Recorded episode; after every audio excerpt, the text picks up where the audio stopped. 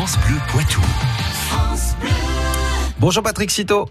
Bonjour. Les histoires du Poitou euh, ce matin, nous sommes euh, aujourd'hui à Caux, dans, dans la Vienne, une commune dont les foires ont rythmé le développement. Située à 38 km au sud-est de Poitiers, Caux est en effet réputée pour ses foires depuis très longtemps.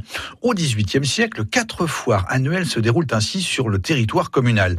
Elles animent alors la vie locale le 13 janvier, le 16 août pour la fête de Saint-Roch, le 24 octobre et le 11 novembre, fête de Saint-Martin, qui est le saint patron de la paroisse de Caux.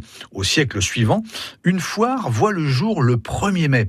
Ces événements disparaissent peu à peu du calendrier festif de la commune, mais à la fin des années 1980, la municipalité décide de remettre deux foires au goût du jour. D'accord, et desquelles s'agit-il? Il y a tout d'abord la foire au vin et au fromage du 1er mai.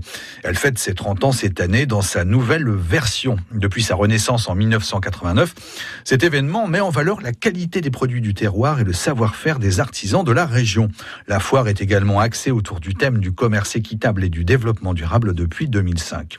Le succès est au rendez-vous. Chaque année, de 2000 à 5000 visiteurs arpentent les travées de cette foire locale.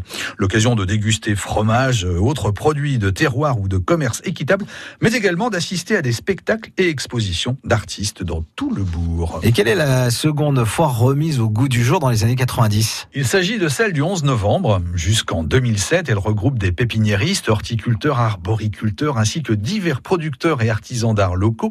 Après une pause de 7 ans, elle renaît de ses cendres en 2014 sous le nom de Fête de l'arbre.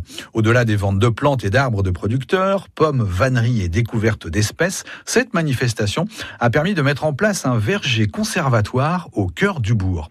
Depuis sa renaissance, cet événement contribue ainsi lui aussi tous les ans à cultiver la longue tradition des foires à Caux. Merci Patrick Citeau pour cette histoire. On la retrouve sur francebleu.fr. France Bleu Poitou.